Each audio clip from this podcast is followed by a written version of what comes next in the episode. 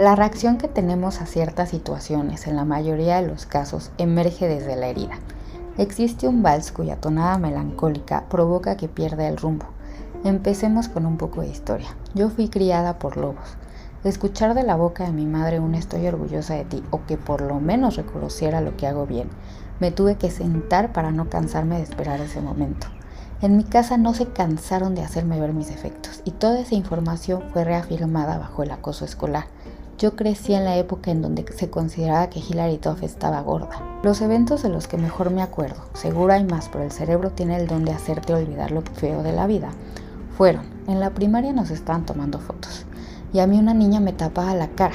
La razón era porque en el intro de la novela de Betty la Fea, a la protagonista le tapaban la cara por fea. El segundo fue cuando estaba en la prepa. Escuché que unos chavos estaban preguntando entre ellos quién se les hacía bonita o con quién tendrían relaciones sexuales. Alcancé a escuchar cuando a uno de ellos le preguntaron que si él tendría relaciones conmigo. No contestó porque vio que los estaba escuchando. Le hicieron la pregunta con tanta repugnancia, como si causara asco, como si yo causara asco. Yo crecí fuera de esta tendencia que admiro y amo, de que todos los cuerpos son bellos. A mí me dijeron gorda, fea y me hicieron sentir que estaba rota o echada a perder y que nadie se iba a fijar en mí ni se iba a casar conmigo porque era como una fruta fea la que nadie escoge. Lo primero que se formó fue una TCA, que he logrado controlar, pero que todavía se dispara ante ciertos eventos.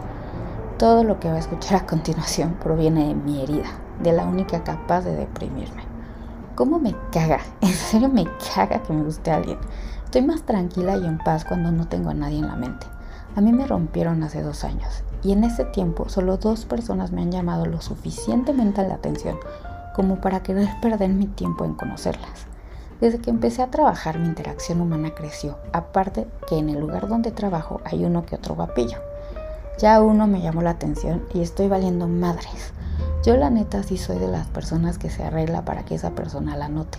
En mi vida le voy a hablar, pero puedo pensar escenarios nivel Disney, aquí está el guion para tu próxima película. La verdad es que el mundo de las citas no lo entiendo. En primera porque es súper raro que llegue a la segunda cita y porque poseo la maldición de que los que me llaman la atención se fijen en alguien más. Ya he hecho las matemáticas y no sé si las chick me han metido hasta los huesos, porque neta lo veo muy fácil. La fórmula según yo es chavo, conoce a chava, le invita a salir, tienen varias citas y se hacen novios. Yo tengo historial crediticio, el hecho de que nunca he tenido novio lo confirma. Y termino con el argumento de que los dos chavos que me han llamado la atención me mandaron... Necesito algo, saber algo de este niño que me huele la cabeza lo suficiente para que me deje de gustar. Porque en todos los escenarios de la película simplemente no le gustas tanto mi Biblia. Tengo maestría.